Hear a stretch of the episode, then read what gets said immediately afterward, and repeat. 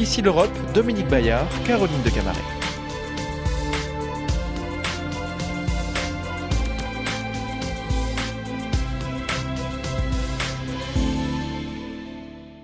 Bonjour à tous, merci de nous rejoindre pour Ici l'Europe en cette semaine de mobilisation en Russie dans le conflit ukrainien et donc de tensions internationales maximale. Euh, nous avons le plaisir de recevoir depuis l'ONU à New York, à l'issue de l'Assemblée générale, le chef euh, de la diplomatie européenne, l'espagnol Josep Borrell. Euh, monsieur le haut représentant pour les affaires étrangères et la défense, merci d'être avec nous. Bonjour, merci à vous. Avant votre nomination, vous étiez déjà une figure bien connue des institutions européennes. Vous avez été élu au Parlement européen en 2004. Vous avez présidé ce Parlement. Chez vous en Espagne, vous êtes un ténor de la vie politique euh, depuis les années 70, époque à laquelle vous avez rejoint le Parti socialiste. à ce titre, vous avez participé à plusieurs gouvernements. Vous étiez le ministre des Affaires étrangères de Pedro Sanchez quand vous avez été appelé à revenir à Bruxelles. Voilà, alors euh, même à, New York City, euh, vous avez dû organiser une réunion d'urgence euh, des ministres des Affaires étrangères sur l'Ukraine avec des référendums d'annexion prévus par la Russie qui ont débuté vendredi et vont se tenir jusqu'au 27 septembre dans les régions sous contrôle russe de Donetsk, Lugansk dans l'est du pays et de Kherson et Japorizhzhia dans le sud en pleine agression militaire. l'Union européenne ne va pas reconnaître sans doute ces référendums, mais qu'est-ce que ça va changer? Sans doute pas. C'est bien évidemment pourquoi des référendums comme ça convoqués à la sauvette euh, sans censure dans un pays en guerre, la moitié des gens qui sont partis, les autres. Franchement, euh, comment peut-on imaginer qu'on puisse faire un référendum euh, du jour au lendemain? On ne va pas reconnaître ça, c'est une mascarade. Alors justement, euh, Joseph Borrell, Vladimir Poutine a fait ses annonces euh, il y a quelques jours. Il a surpris euh, tout le monde. Il a aussi annoncé la mobilisation partielle des soldats. Alors c'est perçu comme un aveu de faiblesse, mais c'est aussi une très forte escalade de la part du président russe. Malheureusement, oui. Malheureusement, dire d'une façon voilée, mais assez clair qu'il est prêt, ce qu'il a dit, hein, it's not a bluff, qu'il est prêt à utiliser toutes les armes, toutes les armes dont, euh, qu'il a. on sait très bien qu'est-ce que ça veut dire. Ça veut dire qu'il est prêt à utiliser l'arme nucléaire. C'est une responsabilité énorme, c'est une menace que la communauté internationale ici, avec tous les ministres que j'ai parlé, les Chinois, tous, tous ont été en, disant qu'ils refusent, ils condamnent euh, l'utilisation de l'arme nucléaire. Et ensuite appelé à 300 000 hommes euh, sous le drapeau. D'après ce qu'on voit, c'est plus qu'une mobilisation, c'est une rafle. C'est une rafle parce qu'on voit très bien que les gens ne sont pas très enthousiasmés pour partir, euh, pour partir à la guerre. Euh, Poutine fait face à des problèmes internes, fait face à une dégringolade de son armée, et c'est une situation dangereuse parce que il faut voir comment il va réagir. Alors s'il met sa menace nucléaire à, exécution et on pense notamment à une frappe tactique sur une petite ville ukrainienne, comment l'Europe, euh, avec la France d'ailleurs puissance nucléaire, va réagir? Ben Pour l'instant, on est tous euh, en train de travailler pour que cet scénario noir ne se produise pas. C'est ça qu'il faut faire maintenant. Il ne faut pas escalader et faire des déclarations qui puissent euh, mettre encore plus en danger un équilibre déjà difficile. Il faut pas dire, et si vous faites ça, nous ferons là. Il faut éviter que ça arrive. C'est pour cela, il faut tenir une politique euh, à la fois euh, ferme, mais cherchant une voie de sortie pour ce conflit. Alors, euh, Joseph Borrell, justement, pour cette politique ferme, on a vu qu'il y a eu cette formidable contre-offensive de l'armée ukrainienne. Euh, qui bénéficie euh, du soutien euh, des Occidentaux. Joe Biden, aujourd'hui, dit qu'il est prêt à envoyer des blindés américains sur le sol ukrainien. En revanche, c'est encore un sujet tabou en Europe. Les Européens doivent-ils envoyer plus de moyens militaires en Ukraine et pourquoi pas des chars allemands ou français?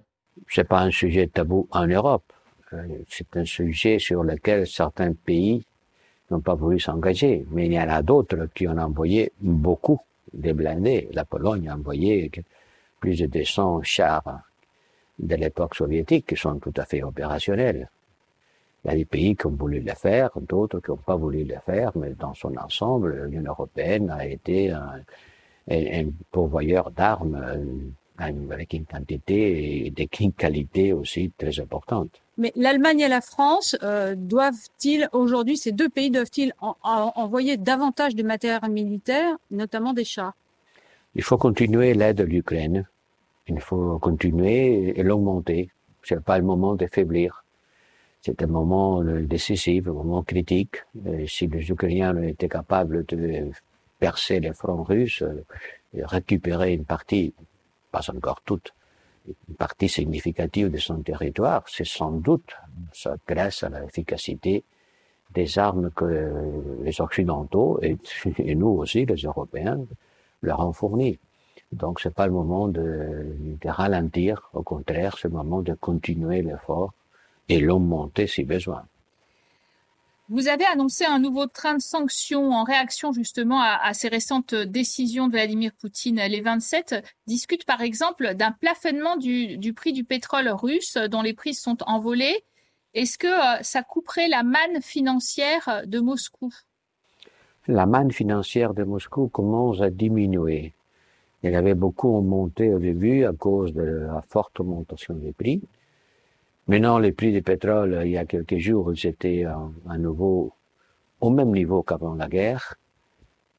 Mais si on calcule les entrées du budget russe pendant les sept premiers mois de cette année, les huit premiers mois de cette année, on les compare avec les huit premiers mois de l'année dernière, il y a une diminution de 18% de ces revenus. Parce que l'augmentation des prix ne compense plus la diminution des quantités et ça va continuer comme ça. À la fin de l'année, tous les pays européens, sauf l'Hongrie, se sont engagés à ne plus acheter du pétrole russe, à aucun prix, plus de pétrole russe. Les gaz étaient les 40% de nos importations russes, 40%. Maintenant, il est à moins de 10%. On a diminué 30%, 30 points ponctuels. C'est énorme. C'est énorme. On n'aurait pas imaginé qu'on serait capable, dans une période de temps assez courte, quelques mois, de diminuer 75% de 40 à 10 les montants de nos importations de gaz russe. Et ça va continuer à diminuer. La Russie n'a pas de clients alternatifs. Donc, Donc pour les gaz. Donc, euh, même du point de vue financier, ça va commencer à être un problème pour la Russie. Ça, vous voulez dire par là que le plafonnement du prix du pétrole n'est pas forcément une euh, nécessité? Et euh, je voudrais euh, vous poser une nouvelle non, question sur ces... Il faut, les G7, les G7 ont décidé de... Et l'Union européenne est là, et les pays européens sont là, et la G7 a décidé de mettre un plafond au prix du pétrole. Mais je peux dire que si à la fin de l'année, nous, on n'achète plus du pétrole, pour nous, les plafonds, euh, plafond ou pas plafond, c'est la même chose. D'accord. Parmi les sanctions envisagées, euh, on, parle de l'interdiction euh, des importations du diamant russe, l'exclusion euh, de banques russes du système international suisse, l'exclusion de nouvelles banques. Les pays baltes et la Pologne euh, seraient en pointe pour demander des mesures très fortes. Est-ce qu'il y a une majorité aujourd'hui parmi les 27 pour faire des sanctions encore plus dures? Jusqu'à maintenant, les Européens ont montré une unité euh, rapide et solide.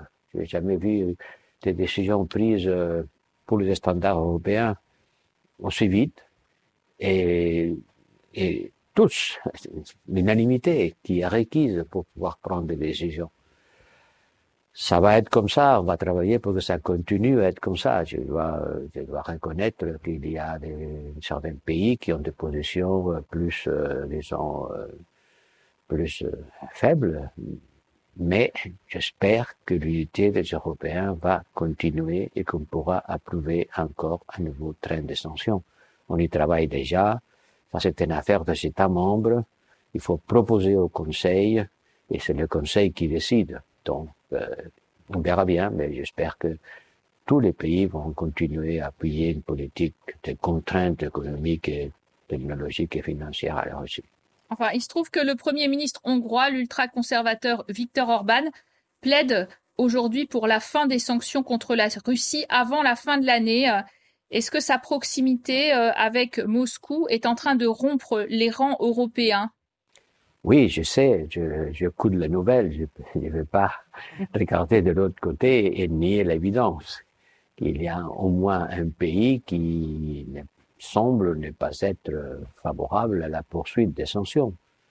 Mais je suis sûr qu'on va trouver une solution pour qu'on puisse continuer à le faire.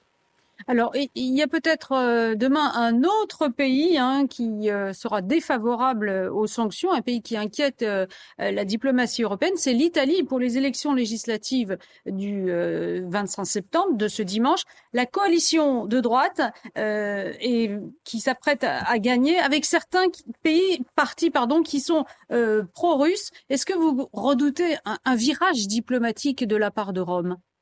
Ben Écoutez, tout d'abord plein respect aux décisions que les citoyens de tous les pays européens prennent librement quand ils sont convoqués aux urnes. Que ça me plaise ou pas, ça n'a pas d'importance. L'important, c'est que les Italiens sont des citoyens libres, vivent dans une démocratie, font ses choix démocratiquement, et il faut les respecter quoi qu'il soit. Quoi qu'il soit. On ne sait pas encore euh, qu'est-ce que les Italiens vont voter. Je ne peux pas me mettre maintenant dans un monde hypothétique pour ce qui va devenir lundi. Mais ce que je peux vous dire, c'est que, d'après ma connaissance, la coalition de droite a exprimé clair et haut son compromis, son engagement pour euh, rester un membre fidèle de l'Union européenne et de l'Alliance atlantique, et qui a défendu les positions que l'Union européenne a prises vis-à-vis de la Russie dans le contexte de la guerre d'Ukraine. Ça, c'est rassurant. Alors revenons sur, sur les Nations Unies, si vous voulez bien. À l'Assemblée générale, le président euh, Emmanuel Macron a enjoint les pays non alignés à choisir le bon camp dans le conflit ukrainien. Mais en fait, de plus en plus de pays contournent les sanctions et se désolidarisent finalement euh, de ce bloc. On, on, constate notre difficulté à convaincre et aussi l'incapacité de l'ONU peut-être à défendre le droit international. Il y a une bataille, euh, une bataille avec des armes mortifères, destructives, qui coûtent des vies. Il y a aussi une bataille des idées.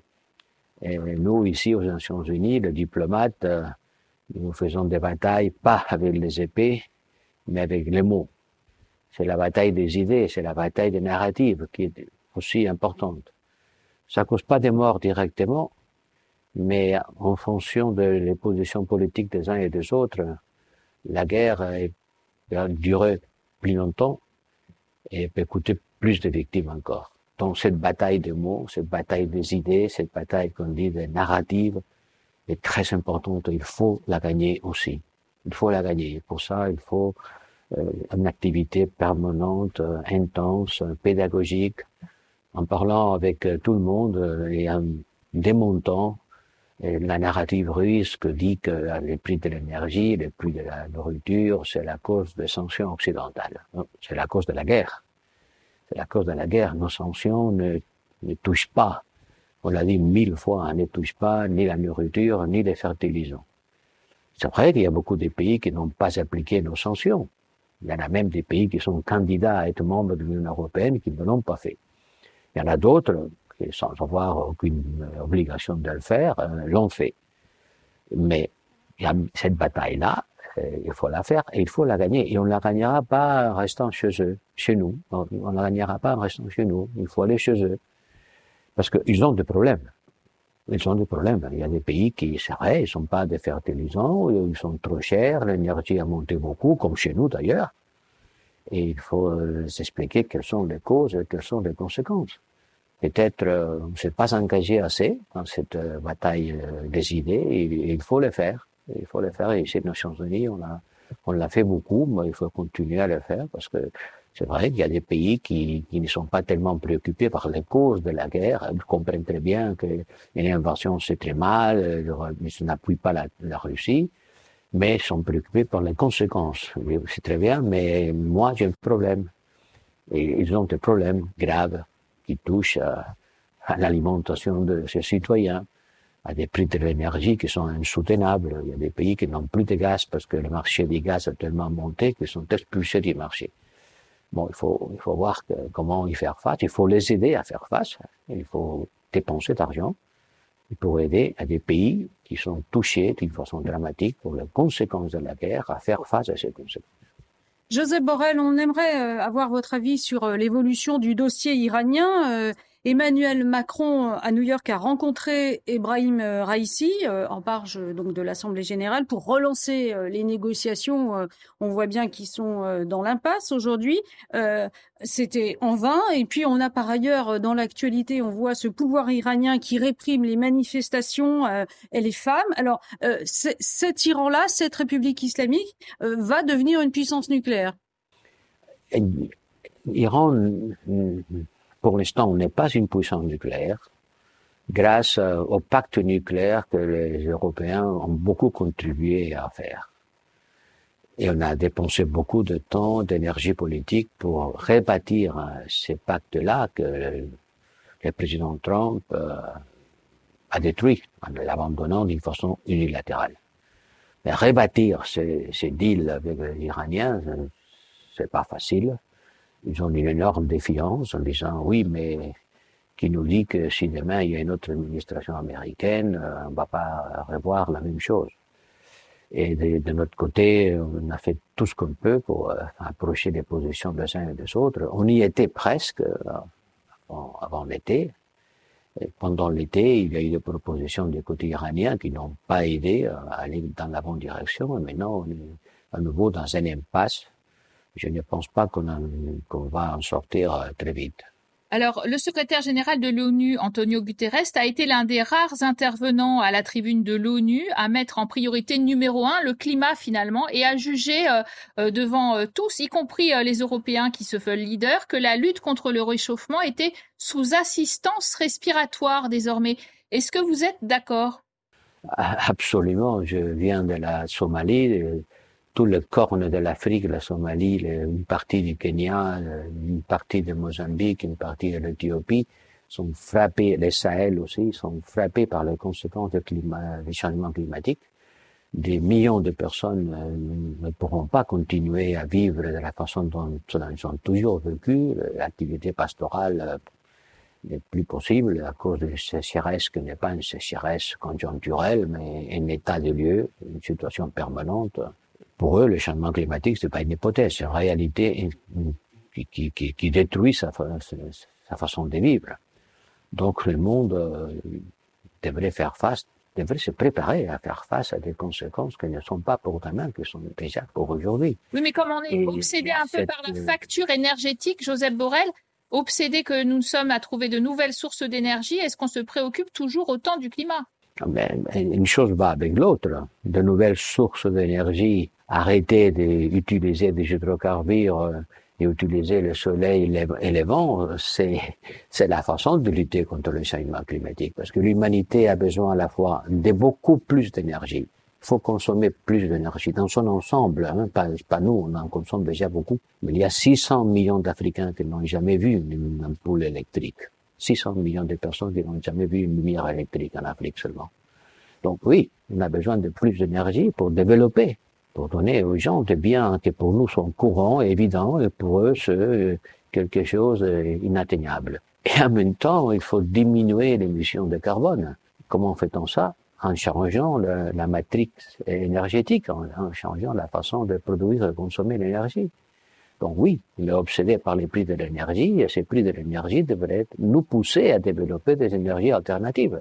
Joseph Borrell, euh, merci d'avoir répondu à notre invitation. Merci à tous de votre fidélité. Tout de suite, votre rendez-vous avec l'info. À bientôt.